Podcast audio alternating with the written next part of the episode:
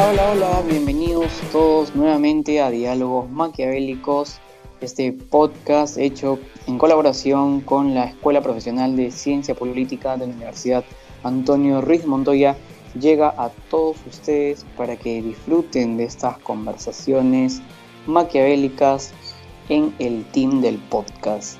Mi nombre es Estefano Ibáñez y soy uno de los cuatro integrantes de Diálogos Maquiavélicos. No sé en qué semana estamos, no sé en qué estación del año estamos, la verdad que ni siquiera sé dónde me encuentro yo, he perdido completamente la noción del tiempo, ahora sí del espacio y de todo lo que tenga que ver alrededor mío. Marco Tirado, por favor, oriéntame. Hola Estefano, hola comunidad maquiavélica, espero estén sobrellevando bien esta extensa ya cuarentena deberíamos ir por el por la semana del día 80 de cuarentena, tampoco estoy seguro, no los cuento porque siento que estar preocupándose en cuántos días han pasado daña la salud y más específicamente la salud mental, porque en este tipo de situaciones en los que nuestra libertad se ve reducida, entre comillas, creo que que la tranquilidad y la, y la estabilidad emocional es lo más importante. ¿no? Estabilidad que parece que los órganos del, del Estado no tienen o eso aparentan. Estabilidad que no existe en, en, el plano económico y estabilidad que no existe también entre los distintos entes que, que deberían protegernos y deberían cuidarnos. Porque últimamente lo único que vemos es enfrentamientos, y es una lucha de poderes para ver quién tiene más que el otro, para ver quién le puede ganar al otro. ¿Sí o no, Jorge Mesa? Así es, Marco. Y si en el episodio anterior hablamos de nuestro lobo de Wall Street peruano, el cantante Richard Swing y sus conferencias en el Ministerio de Cultura, hoy hablaremos de las movidas que se han dado en el Congreso en las últimas semanas.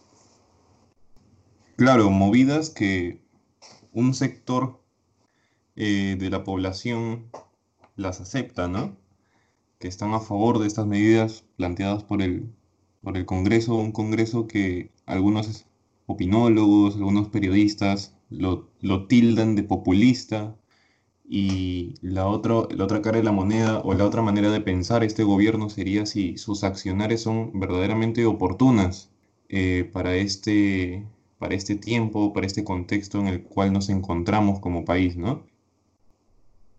Y además de que la cobertura mediática en estas últimas semanas y en general en estos meses ha estado del lado del presidente en sus mensajes, el Congreso no puede quedar dentro de este pequeño espacio que es nuestro podcast eh, fuera de este análisis.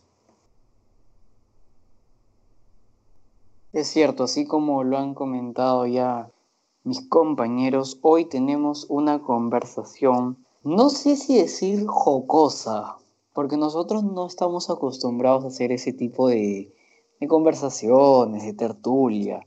No, no, no, no, no, no, no. Hoy queremos hacer un análisis profundo.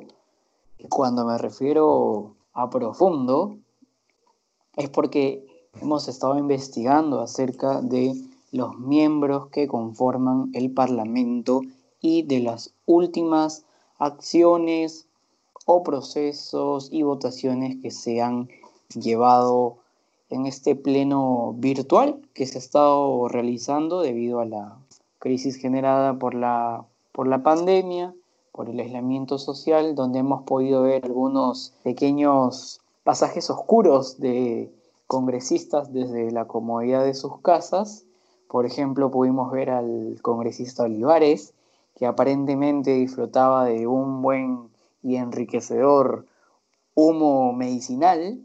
Quiero creer que fue eso, unos pequeños impases, pero dejando de lado el tipo de preferencias y de gustos que puedan tener los congresistas, vamos a centrarnos en la política y los procesos políticos que vienen tomando nuestros queridos, distinguidos y ya más que conocidos padres de la patria.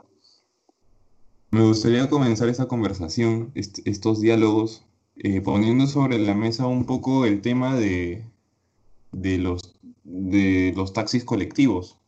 Un proyecto de ley aprobado hace unas cuantas semanas, eh, no recuerdo exactamente cuánto tiempo ya haya pasado, pero que en su momento y hasta ahora sigue generando repercusión, bastante repercusión mediática, eh, que a mi parecer es bastante inoportuno.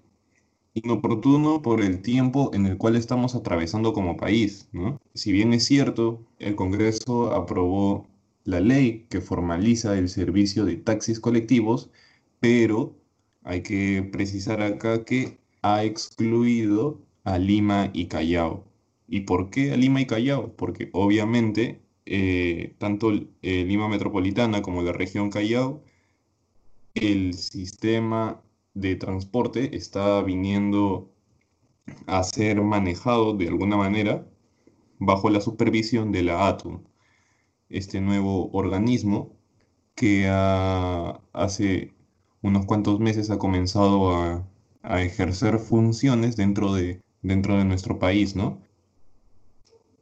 Un proyecto de ley que fue promovido además por la bancada de Somos Perú.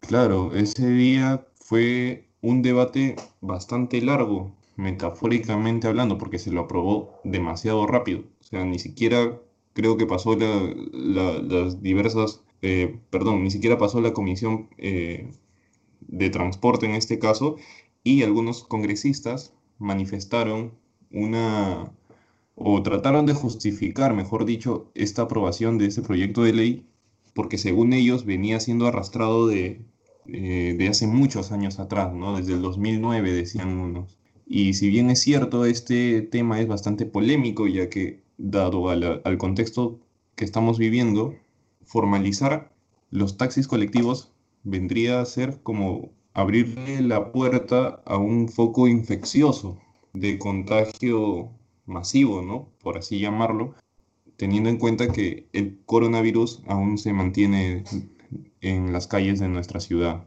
Pero a nivel nacional, eh, tengo una opinión personal, bastante personal, bastante particular, ¿no? Y es que eh, muchos servicios de taxis colectivos, por ejemplo, en ciudades como Cajamarca, como Huancayo, como Trujillo, de diferentes regiones, el taxi colectivo es, una, es un medio de transporte que de alguna manera facilita la movilidad de las, de las personas.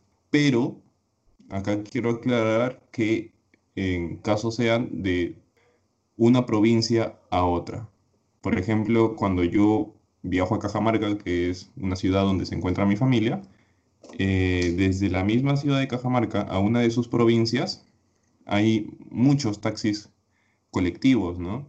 Que si bien es cierto, no son fiscalizados de la manera pertinente, la mayor parte de, esta, de las personas que viven en la ciudad prefieren utilizarlo. ¿Por qué? Porque va mucho más rápido y de alguna manera es un tanto económico, ¿no? Y prefieren usar eso a estar usando combis o, o buses. Y hablando también de combis y buses, este, este proyecto de ley sería un retroceso al macrotransportismo, por así decirlo, a un sistema de transporte donde se priorice el uso de buses para aminorar la carga de tráfico dentro de las avenidas, dentro de las calles, ¿no? Así es, efectivamente, con un total de 115 congresistas que respaldaron esta norma del servicio de taxis colectivos, cuatro congresistas que votaron en contra y hubo 10 abstenciones. Se aprobó el proyecto de ley que obviamente formalizaba aquel servicio. Recordando también que en el debate Daniel Urresti, perteneciente al partido Podemos Perú, manifestó que la propuesta iría en contra de las acciones que ejecuta la Autoridad de Transporte, el ATU, en la capital para formalizar el, el sector. Por su parte, Francisco Sagasti del Partido Morado dijo que la ley no debía servir para formalizar el caos, principalmente donde se realizan esfuerzos para mejorar el sistema de transporte y más aún, como dijo Hazael, en un contexto donde tenemos una crisis generada por el coronavirus y no podemos tener aglomeraciones en espacios cerrados. Y me parece interesante comentar o ampliar la idea de, de Hazael, porque Hazael comenta algo bien importante y es que se justificó, se intentó justificar la aprobación de esta ley, aduciendo que esta venía siendo arrastrada desde el año 2009, claro, pero la, la que, el proyecto de ley que se propuso en el año 2009 contemplaba también a Lima Metropolitana y el Callao. ¿Por qué? Porque en ese entonces todavía no existía un sistema integrado de transporte urbano como el que se está intentando implementar en Lima. Ya tenemos el metropolitano, la línea 1 del metro, con las otras líneas que se van a inaugurar en, los próximos años. Tenemos los corredores complementarios, que son el, azul, el morado, el rojo, el verde, el, amarillo, que se estrenó también con la inauguración de la, de la línea amarilla. Entonces, sí es cierto que existió una consideración de legalizar este, el servicio de taxi colectivo, pero fue justamente por eso, porque no había una idea de sistema de transporte urbano integrado como sí hay en otras metrópolis internacionales.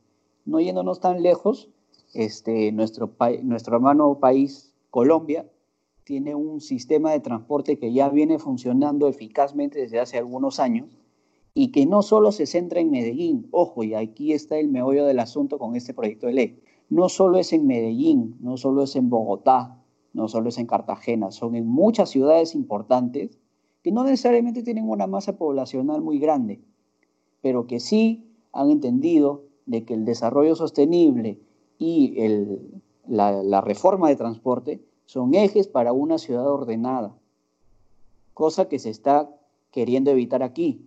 Se está queriendo hacer la reforma de transporte de una manera muy centralizada, muy enfocado en Lima. Pero ¿qué pasa en las provincias? ¿Por qué no podemos crear un sistema de transporte público en capitales como Lambayeque, en ciudades como Trujillo, que desde mi experiencia, este, las veces en que yo he podido ir a estos lugares, los sistemas de transporte urbano, los micros, los buses, son incipientes, casi escasos. Es por ello que se recurre bastante al tema de taxis y al tema de colectivos. ¿Por qué? Porque son ciudades relativamente pequeñas comparándolas con Lima y en las que se suele mover mucha gente. Ahora, también hay un conflicto de, terminologías entre lo que se entiende por colectivo en Lima y lo que se entiende por colectivo en provincia. Como dice Hazael, el colectivo en provincia es de un uso mayoritario para trasladarte de provincia a provincia.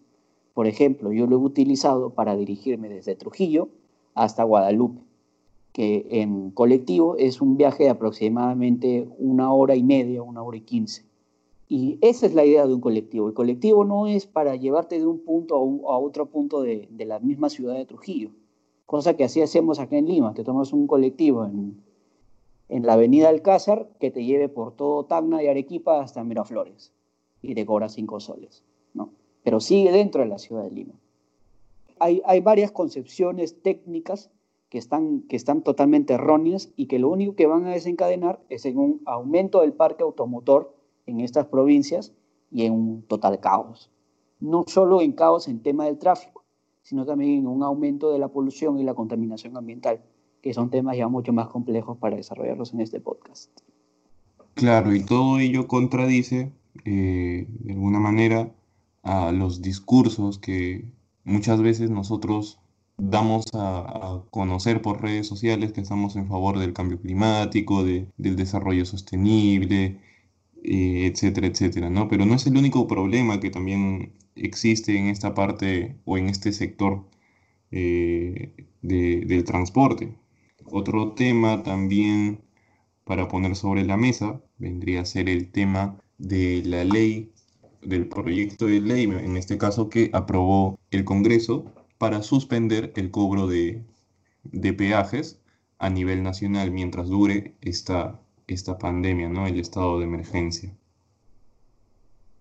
Efectivamente, el Ejecutivo había suspendido el cobro de peajes administrado por el Ministerio de Transporte específicamente por Provías Nacional, mientras que la, la acción que tomó el Congreso fue de aprobar una norma para la suspensión del cobro de peajes administrado por concesionarios privados, pese a la observación del presidente Martín Vizcarra. Aún así, aprobaron la ley por insistencia. Haciendo un paréntesis, yo creo que estas o estos obstáculos que ha tenido el Ejecutivo enfrentando distintas limitaciones frente al Congreso se debe a que el gobierno no tiene presencia activa en la dinámica parlamentaria. Quiero decir, no tiene una bancada oficialista y tampoco cuenta con interlocutores con llegada a los parlamentarios, o siquiera a las principales bancadas. Por eso que hemos visto este enfrentamiento que no ha sido tan notorio como lo fue con el Congreso pasado, en el cual llegamos prácticamente a una situación de parálisis decisional, pero puede ocurrir el caso si es que no llegan a un acuerdo. Cierro paréntesis. Y creo que hay bastante verdad en lo que comenta Estefano con respecto al, a la comparación que hacía entre el, gobierno y el parlamento anterior con el actual, en el tema del estancamiento de decisiones políticas. Si bien es cierto, el, partes del Congreso han tratado de llegar a a determinadas políticas públicas que vayan acorde a los lineamientos del, gobierno central, del Ejecutivo, del presidente y sus ministros, no ha habido una real comunicación entre estos, a pesar de que el presidente se reunió con los voceros de las, distintas bancadas del, del Parlamento y con el mismo presidente del Congreso. ¿Esto por qué se debe? Porque cada uno está enfocado en su tema. El Congreso está enfocado en sacar proyectos de ley y el Ejecutivo está enfocado en sacar decretos supremos. ¿Qué pasa? Lo que ya vimos.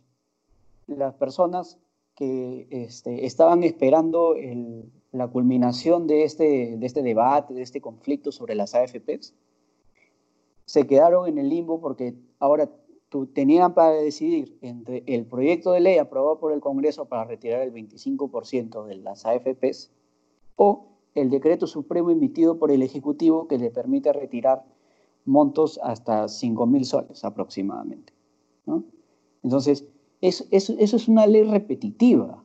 Estamos viendo, estamos viendo este, que ambas decisiones tienen el mismo punto, pero por no haber consensuado, se crean leyes al, azar para hacerlas y no, y no se llega a ningún punto medio. ¿Eso, ¿Eso en qué desemboca? En que el Congreso trate de emitir sus proyectos de ley y que el Ejecutivo obviamente no los acepte. Y como el Congreso, siendo este un Congreso nuevo que quiere darle una nueva imagen a esa institución, no va a dar su brazo a torcer. Y termine, y termine incurriendo en, en lo que para Aristóteles es una de las malas formas de gobierno, que es el populismo. Aristóteles decía que hay tres formas de gobierno eficiente. El gobierno de uno, que es la monarquía, el gobierno de pocos, que es la aristocracia, y el gobierno de muchos, que es la república. Pero todas estas tres formas de gobierno tenían una forma mala de gobierno, por decirlo así. Y la forma mala de gobierno de la república, acordándonos que el Perú es una república, es el populismo. ¿Y por qué el populismo? Porque queremos que de este gobierno que deberían gobernar muchos, solo pocos se vean beneficiados. ¿Y quiénes son esos pocos? Las clases populares. Es por eso que vemos proyectos de ley que no tienen ningún sentido, pero que responden a una opinión pública.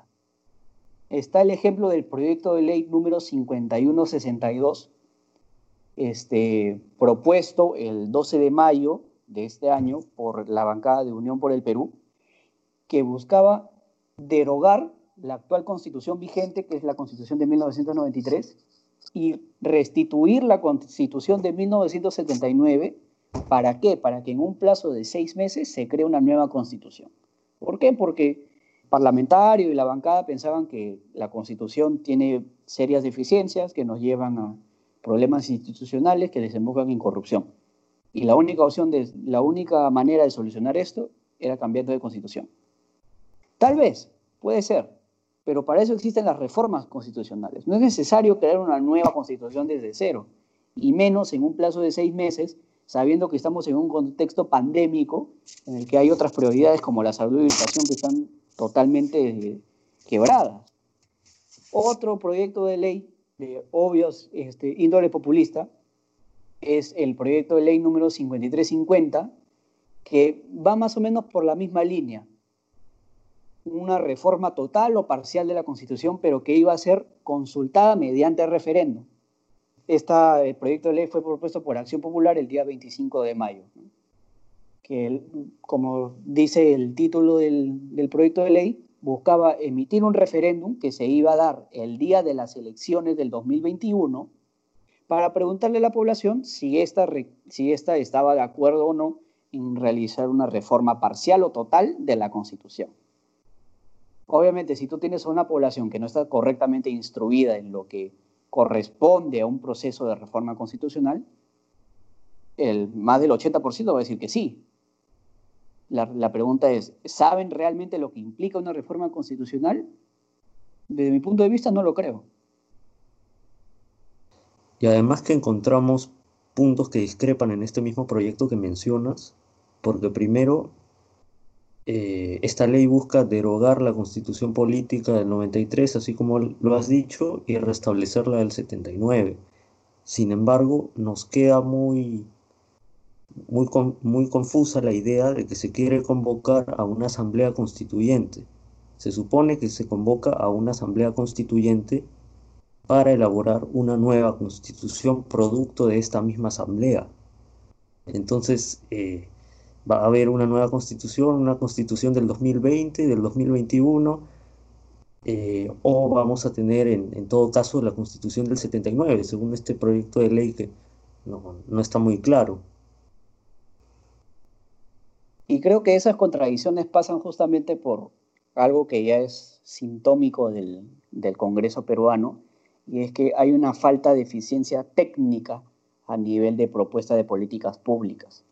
A la hora de presentar un proyecto de ley, generalmente estos quedan, son rechazados o no son aprobados por las distintas comisiones, justamente por tener deficiencias técnicas. ¿A qué nos referimos con deficiencias técnicas? Contradicciones en distintos temas que, tiene que hacer el proceso para aprobar el proyecto de ley o ámbitos que no se hayan visto previstos dentro de su concepción y que a la hora de aplicarlos generan pues, de que esta, este, esta ley sea enviable. Ahora, para cerrar con el tema del populismo, creo que podríamos mencionar un proyecto de ley más que es, creo yo, la viva imagen de lo que representa un político populista. El proyecto de ley número 5448, propuesto por Alianza por el Progreso, como bancada, el día 4 de junio, que busca derogar los beneficios de pensión vitalicia a expresidentes de la República. Creo yo que, si bien es cierto, estamos atravesando un, proceso de, crisis y de, y de retraso económico, este proyecto de ley no tiene sentido alguno. ¿Por qué? Porque lo único que hace es enfrentar a dos figuras, enfrentar la figura del parlamentario con la figura del presidente. ¿Por qué? Porque la historia del Perú nos ha mostrado de que los presidentes de, nuestra república no son personas necesariamente ejemplares. Entonces, proponer que se deroguen los beneficios presidenciales en este contexto, lo único que hace es generar un conflicto entre el presidente Vizcarra y el Congreso.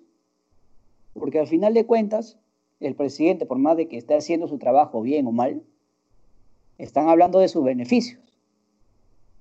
Es como si un día tú llegas a tu empresa y te dicen, ¿sabes qué? Por, estamos atravesando problemas este, económicos, a partir de ahora ya las vacaciones no se te van a pagar.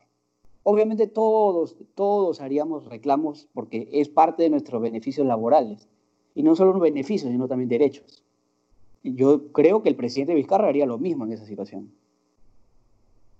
Ahora, ¿Y crees que también es inoportuno el tema de que el Congreso, mejor dicho, la bancada de Podemos Perú, haya propuesto el proyecto de ley de eliminar eh, las gratificaciones de los congresistas? Efectivamente, porque si bien es cierto ellos van a eliminar sus gratificaciones, su sueldo va a quedar totalmente igual. Y los peruanos no reclaman por gratificaciones, no reclaman por, por 28 de julio, no reclaman por canastas, no reclaman por el, monto que se le da por asignación para que se instalen en, el Congreso, que se llama este plazo de, instalación, creo que es, un monto que se le da a los parlamentarios para que se instalen en el Congreso para aquellos que vienen de provincia.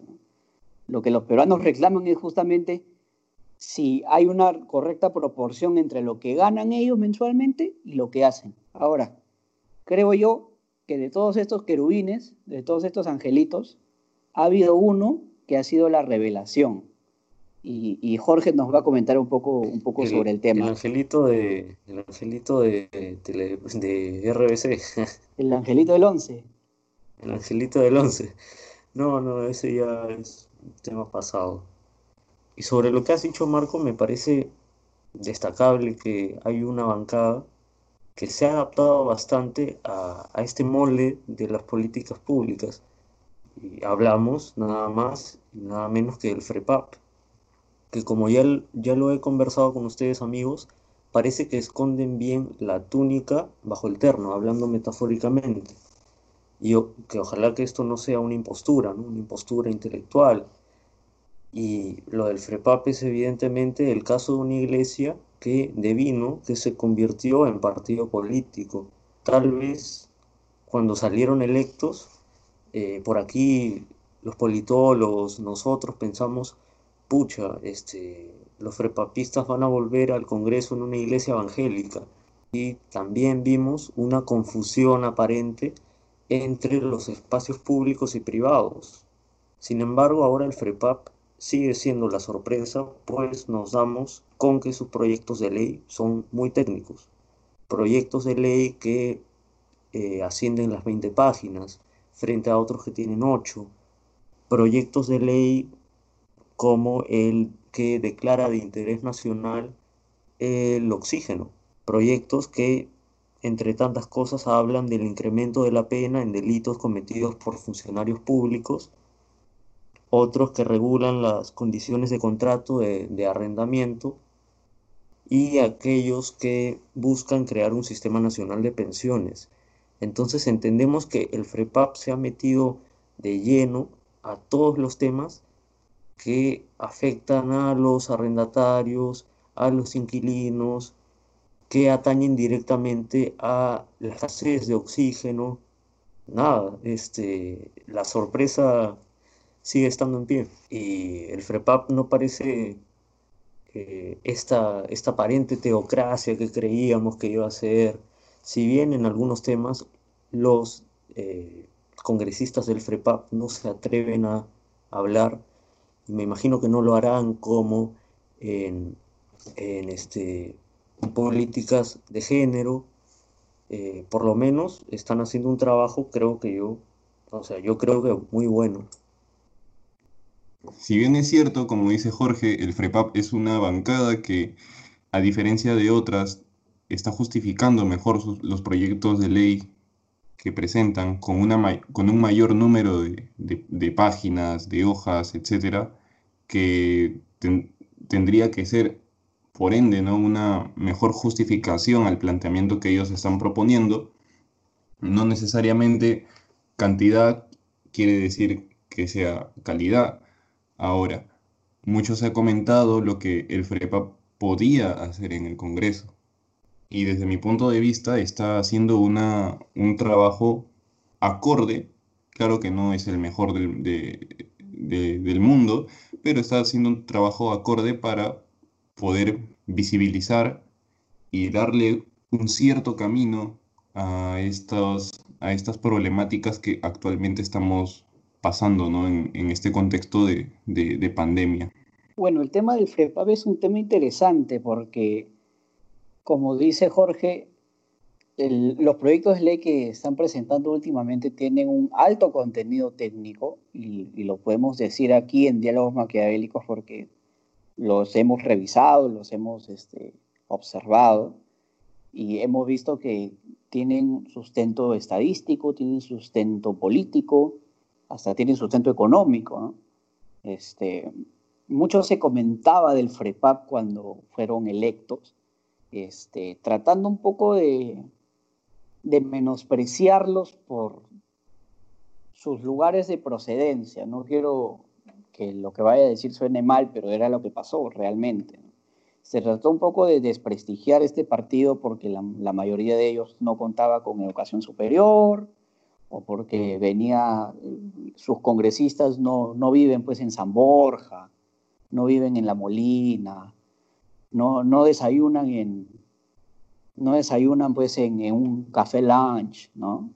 Vienen de distritos populares, este, son parte de la realidad nacional. Y justamente se los trató de descalificar, se los trató de, de bajonear, indicándoles de que por, por, todos estos y más temas, su trabajo pues no iba a ser el adecuado, además de la, de la supuesta teocracia que iban a instalar en el, en el gobierno peruano. Pero no fue así. Por ejemplo, y esto es algo que, que, me gustaría decir y que me gustaría este, que, que, lo pudieran analizar. ¿Cuál es la diferencia entre el, pre, entre el FREPAP y, los, y las otras bancadas este, que están presentes ahora en el Parlamento? ¿Por qué el FREPAP no, según yo, no incurre en el populismo que sí están incurriendo en otras bancadas? Y otros congresistas, pues, que salen todos los días en televisión y que no voy a decir sus nombres porque ya todos los conocen, ¿no? La diferencia notable que veo va más allá del tecnicismo de sus proyectos de ley. Y es que estos, estas leyes que ellos están proponiendo tienen un sustento teórico, un sustento político, pero tienen un sustento lógico. ¿Y a qué me refiero con el sustento lógico? Que se complementan con las necesidades de, de los peruanos en tiempos de la cuarentena. Un tema, un tema este, importante es la declaración del interés nacional del oxígeno, que justamente respalda a lo manifestado por el presidente días atrás de que se le iba a dar prioridad a la, a la, observación de la distribución de balones de oxígeno para uso medicinal. ¿Por qué? Porque se entiende por ambas partes, el Ejecutivo y el PREPAP, como este ejemplo del legislativo, se entiende que hay una problemática real y que la única manera de solucionarla es mediante una política pública que haya hecho un análisis exhaustivo de la situación. La problemática en pandemia no es la reducción de sueldos de los parlamentarios, ni tampoco quitarle beneficios al presidente, ni tampoco este, este, evitar que se cobren peajes cuando no hay, se supone que hay una, había en ese entonces una restricción de movilidad vehicular. O sea, ¿cómo puedes permitir que se eliminen peajes si se supone que la gente no puede transitar con sus vehículos? Se dijo, está bien, se está eliminando el peaje para que los buses que transportan los alimentos, no tengan problemas, porque se genera especulación, aumento de precios y eso genera inflación. Sí, pero se supone que para eso existe un Ministerio del Ambiente que se encarga de gestionar el control de la especulación de precios de productos agrícolas. O sea, no, no había manera de justificarla. No había manera de justificar la aprobación de esa ley. Y aún teniendo en cuenta opiniones internacionales de técnicos expertos en políticas públicas en materia económica que dijeron y preveyeron lo que iba a ocurrir con el Perú, que ahora tiene una deuda de más de 200 millones de soles. Eso no está haciendo el FREPAP. El otro proyecto de ley que es muy importante es el que regula las condiciones de los contratos de arrendamiento de, eh, de inmuebles destinados a vivienda, ¿no? Porque era un problema que ya se estaba visualizando mucho en, en los noticieros de, gente que, que, estaba siendo pues este, desalojada de sus hogares porque no podían cumplir con la renta, así sea de un mes. Es una problemática que surgió a raíz de esta pandemia y que tiene un sustento lógico, no solo técnico. Y sí, el FREPAP está trabajando en proyectos de ley que responden a las problemáticas en pandemia que requieren una atención inmediata, así como lo has mencionado. Eh, pero sobre otra cosa que dijiste, eh, sobre la reducción de sueldos de funcionarios, no es algo que solamente se ha venido o se quiere aplicar aquí en el Perú, sino que en otros países también han adoptado estas medidas para altos funcionarios. Y no sé hasta qué punto esto es una medida populista o no, no me queda muy claro. Eh, lo que sí es que más parece ser una medida simbólica porque en efecto los altos funcionarios, uno que son pocos, y no, no representarían un gasto público tan grande y un ahorro significativo. ¿no? Efectivamente, otros países han, han replicado, o bueno, no sé si replicado porque querría decir necesariamente que nos han copiado el proyecto de ley, pero que también han tomado esta medida para, como tú dices, de una manera simbólica decirle a la población de que ellos también se están viendo afectados, ¿no? Pero se recae en el populismo en el momento en el que se exige una reducción de sueldos, pero de manera no parcial. Por ejemplo, se habla de reducción de sueldos de funcionarios públicos, pero no se hace diferencia qué funcionarios. Ahora me pueden decir si es un término técnico que ya las personas encargadas se deben, deben delimitarlo, sí, correcto. Pero ¿dónde está el problema? En que después se presenta un proyecto de ley que le quiere quitar beneficios a una figura única. Bueno fuera que se le quiera quitar beneficios al Ejecutivo, pero ¿por qué solo el presidente? ¿Por qué no se le quiere quitar beneficios al primer ministro? ¿Por qué no se le quiere quitar beneficios a una cartera magisterial o ministerial? Y principalmente, ¿por qué no te quieres quitar tú mismo tus beneficios? Ojo, una cosa es la reducción de sueldos de los congresistas y otra cosa es que ellos hayan renunciado a sus beneficios. Uno de estos beneficios y lo voy a ilustrar de una manera muy, este, muy obvia. No sé si recordarán que hace unos meses, luego de disuelto el, Congreso anterior, la ex congresista Luz Salgado se vio en un problema pues policial. Y no es que estuviese involucrada en ningún delito, sino que ella pensaba como los anteriores congresistas, de que el Congreso no había sido disuelto, que el Tribunal Constitucional iba a tomar partido por ellos, y dejó mal estacionado su auto en una conocida avenida fuera de un, de un establecimiento de, de comercio. A lo que llegó la policía para intervenirla como a cualquier ciudadano común y corriente que incumple una norma de tránsito. Y ella quiso excusarse en su falta aludiendo que ella pertenecía a un Congreso que no había sido disuelto porque era inconstitucional. Eso es uno de los beneficios con los que cuentan los congresistas, por ejemplo.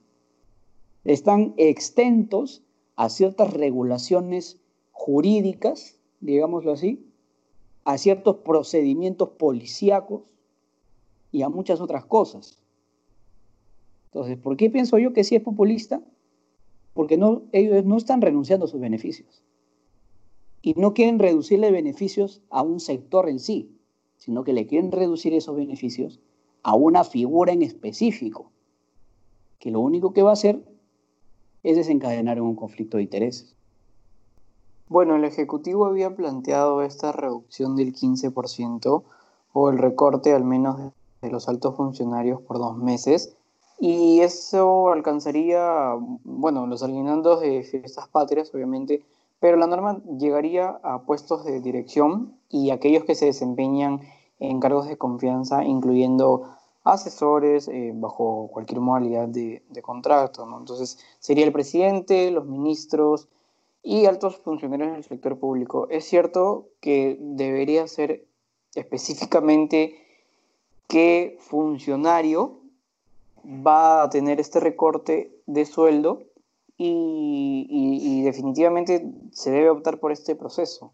Ahora, con respecto a, lo que hablaban hace unos minutos del FREPAP, Yo solamente quería decir de que tiene razón lo que dice Marco, porque el FREPAP ha recibido muchas críticas, han sido duramente golpeados, pero no hemos visto una respuesta, como lo hubiéramos visto, por ejemplo, en Fuerza Popular y sus mequetrefes Becerril, eh, esta señora, eh, la que tenía el apodo de, ser Anabel, no, recuerdo ahora su, nombre, no, no, quiero recordarlo tampoco, porque sería levantar a los muertos de la tumba.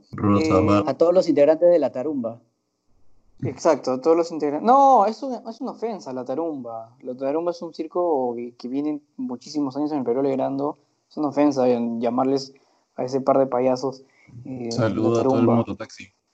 Entonces, eh, el FREPAP, como decía, ha demostrado con hechos y la característica de ellos no es enfrentarse, sino precisamente mostrar el, hecho y es por eso que también sus proyectos están basados en, en sustentos eh, técnicos. Por ejemplo, decían en el caso de los taxis colectivos que hablábamos hace un momento también, que no se trataba de populismo, sino de justicia social. ¿Por qué? Porque lo que ellos creen es que hay una necesidad del taxi colectivo, pero específicamente en las provincias, donde es o donde se produce mayor movilización. Y para que no sean perseguidos, ni maltratados económicamente, se debe formalizar. Y también hacían una crítica a los gobiernos regionales para que estos den las pautas en el sentido técnico. También, por otro lado, buscaban la inmunidad parlamentaria, la eliminación de, de este beneficio, porque, como bien sabemos, muchos congresistas se han blindado bajo esta ley, cumpliendo el dicho popular, Otorongo no come Otorongo. Ahora, el FREPAP ha cuestionado al gobierno, ha sido crítico en la gestión de Martín Vizcarra, incluso eh, durante la, presentación del Premier también eh, fue crítico, sin embargo su voto fue a favor, porque en un país democrático donde todo el mundo tiene su punto de vista, creo que antes de trasladar el voto siempre las bancadas deben reunirse y acordar, y si hay discrepancia, bueno, lo que la mayoría determine es lo que se debe decidir. Eh, tampoco significa que le hayan dado carta blanca, ¿no? Si se debe interpelar a, algún ministro, ellos mismos lo han dicho, se hará, pero que todo eh, lo que se produzca dentro del Parlamento no llegue a ser un Congreso obstruccionista, o sea, no, cree, no quieren que el gobierno crea eso, o al menos eh, tenga esa idea, y es por eso que dan el voto de confianza. Que claro, lo del FREPAP no significa que una vez terminada eh, la necesidad de estas medidas inmediatas en, tiempos de estado de emergencia no vayan a volver a tener una agenda conservadora, evidentemente, en el Congreso. Por último, eh, yo quería resaltar y hacer hincapié la necesidad de que hay que prestar atención a las subcomisiones que se están formando y sobre todo a los integrantes que se están poniendo en estas subcomisiones, en especial a la de acusaciones constitucionales. Eh, muchos de ellos están entrando para ejercer la labor, pero hay que recordar de que hay congresistas que tienen denuncias constitucionales y, por ejemplo, es el caso de Edgar Alarcón. Tiene hoy unos temas pendientes por resolver. Y me parece que el gobierno, mejor dicho, me parece que el Congreso puede meter la pata por ese lado. Así que en el transcurso de los días hay que prestar atención a ver qué integrantes están conformando las distintas comisiones o subcomisiones del Parlamento.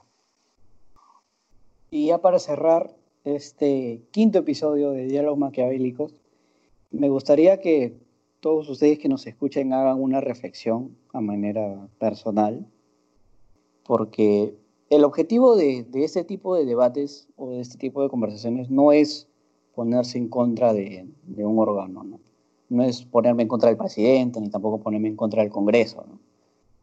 El tema central es que nosotros analicemos si realmente lo que nosotros exigimos es lo que nos están dando. Por ejemplo, no voy a andar mucho porque ya nos estamos pasando bastante del tiempo. Las personas apoyaron bastante el proyecto de ley que aprobaba el retiro del 25% de los fondos de las AFPs. Se dijo demasiadas cosas en televisión, en redes sociales. Muchos congresistas, los de siempre, salieron, salían todos los días a hablar en televisión, a hacer más humo del que ya se había generado. Y cuando finalmente se aprobó la norma y empezó este proceso de inscripción para realizar el proceso de, este, de, las personas para que saquen sus fondos, se dieron con la sorpresa de que había un vacío legal. ¿Cuál era ese vacío legal? Que esos fondos iban a ser trasladados a una cuenta bancaria personal de cada ciudadano, pero que ésta podía ser retenida por alguna otra entidad bancaria que registre deudas actuales o pendientes. ¿Qué quiere decir? Si yo debo 8 mil soles al BCP y de la noche a la mañana en mi cuenta del Continental aparecen 12 mil soles, por sorpresa me iban a descontar 8 mil soles por materia de deuda. ¿Por qué? Porque hay un vacío legal que le permitía a esos bancos hacer ese tipo de, de cobro, ese tipo de descuento.